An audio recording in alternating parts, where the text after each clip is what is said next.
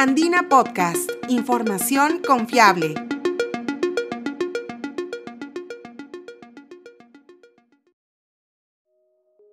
Bienvenidos, soy Sofía Pichigua, periodista de la agencia Andina. El juego Arrog ha ganado un lugar destacado en la historia de la industria de los videojuegos en el Perú. No solo es el más premiado en los últimos años, también ha sido el primero en llegar a todas las plataformas disponibles. Después de obtener al menos siete premios internacionales y decenas de nominaciones o presentaciones en el mundo, Arrog ha conseguido un nuevo logro, ser finalista en los premios Independent Games Festival, el más importante para los juegos independientes, cuya ceremonia será este mes de julio. Desde el inicio y como cualquier otro juego independiente, Arrog tuvo que pasar por múltiples obstáculos que incluso pusieron en peligro su salida al mercado. Hoy en Andina Podcast les presentamos lo que ha logrado este videojuego peruano superando todas las expectativas y además qué nuevos retos deberán afrontar. Cuando se desató la pandemia del COVID-19 en el Perú, Mateo Elaiza, director y productor general de Arrog, y su equipo había recientemente celebrado el primer lugar en la categoría Mejor Arte de una presentación en España mientras esperaban los resultados de otros concursos en Japón y en Estados Unidos. Salir del país fue imposible, pero el contexto adverso no detuvo a los hermanos Magia ni a Leap Games Studios, las empresas detrás de este proyecto. Luego de múltiples coordinaciones virtuales, en abril del 2020, Arrog llegó a Steam, la plataforma de venta de juegos para computadoras más grande que hay, y desde ese momento no ha parado y sigue acumulando éxitos.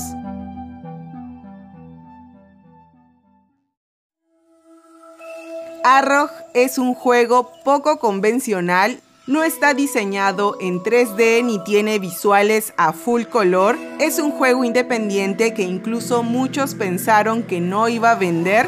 Sin embargo, el juego 2D de género point and click en blanco y negro supera el lenguaje visual al tener un mensaje profundo. En Arrog, los jugadores conocerán una breve historia contada a manera de metáfora sobre un cazador que tiene que morir y por qué eso es importante. La música creada especialmente para el juego le da voz a la trama y nos presenta a la muerte como un tema que debe ser abordado.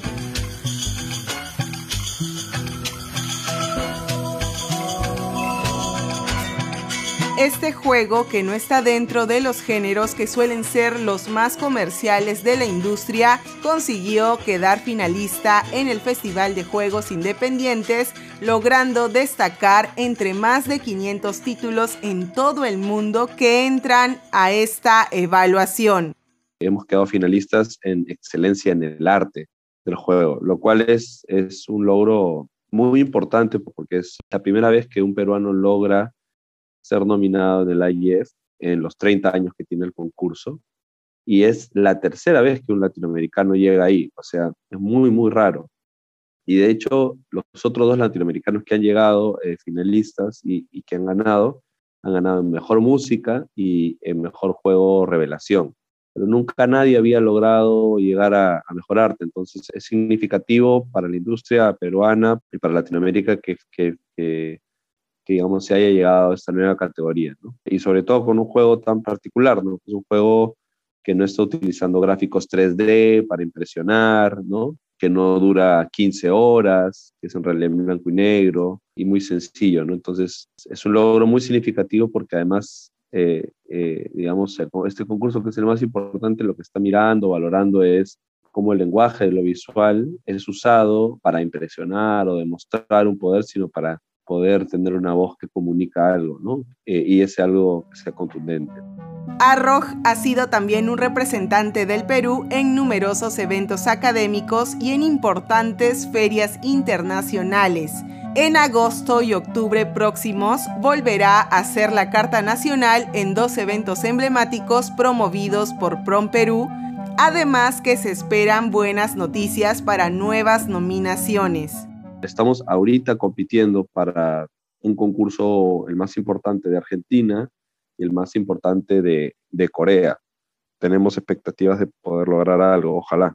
Y bueno, además el juego nos ha, nos ha permitido entrar a, programas de aceleración internacional. Y hemos estado en el programa de Google Singapur el año pasado y en la aceleradora de juegos independientes de Google en Latinoamérica, en Brasil, ¿no?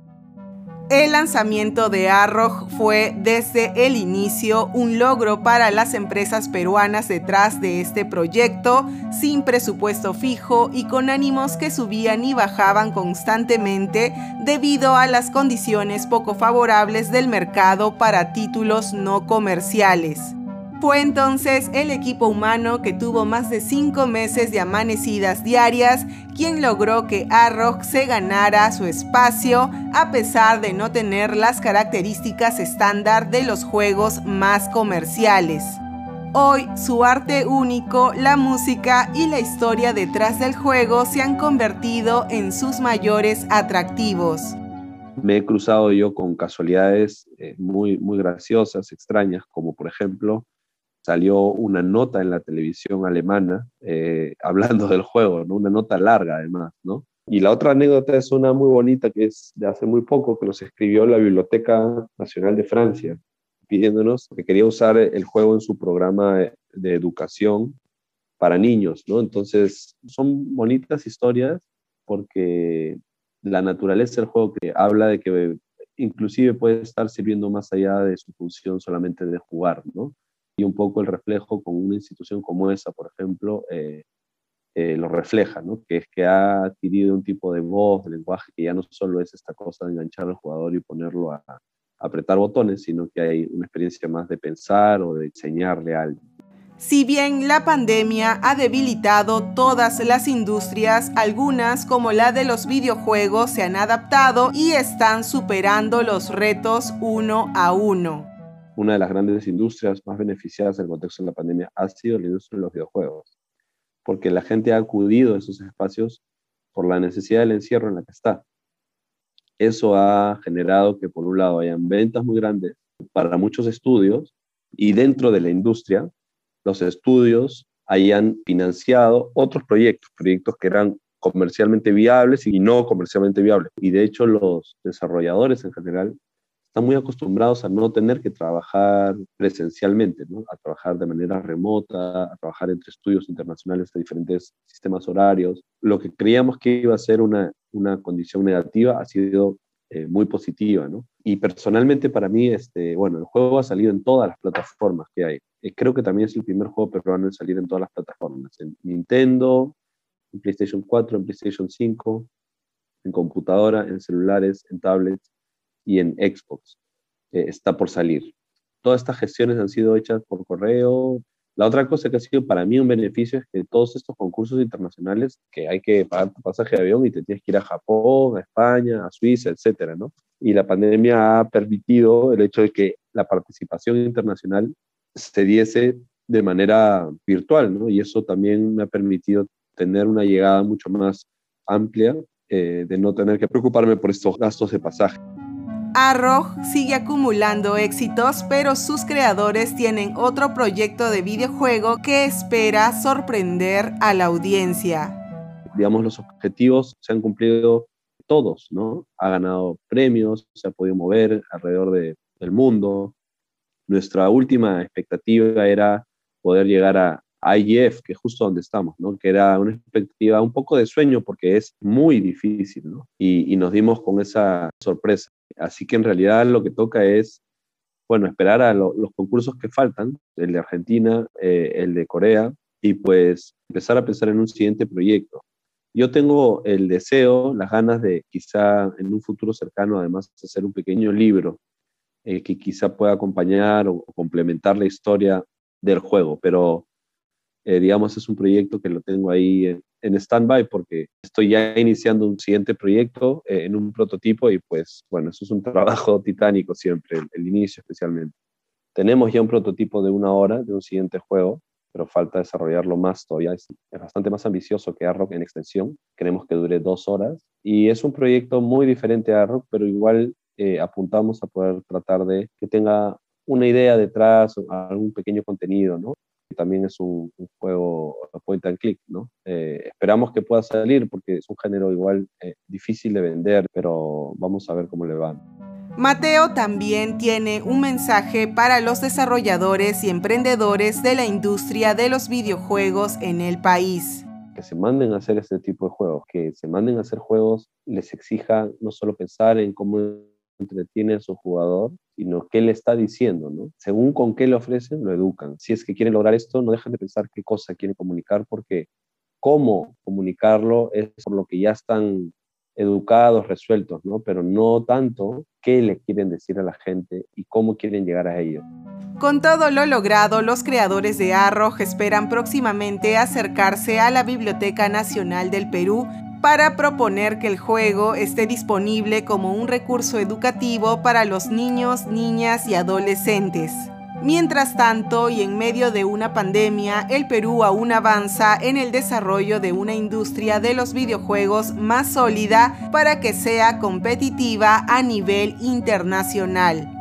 En los últimos años no solo hay más juegos peruanos o desarrollados por peruanos, en las principales plataformas también hay más concursos a nivel nacional para apoyar estos proyectos culturales.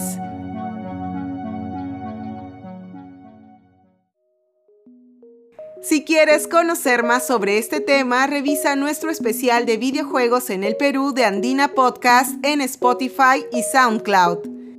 Este podcast fue producido por Sofía Pichigua y la edición estuvo a cargo de Ítalo Vergara. Muchas gracias por escuchar.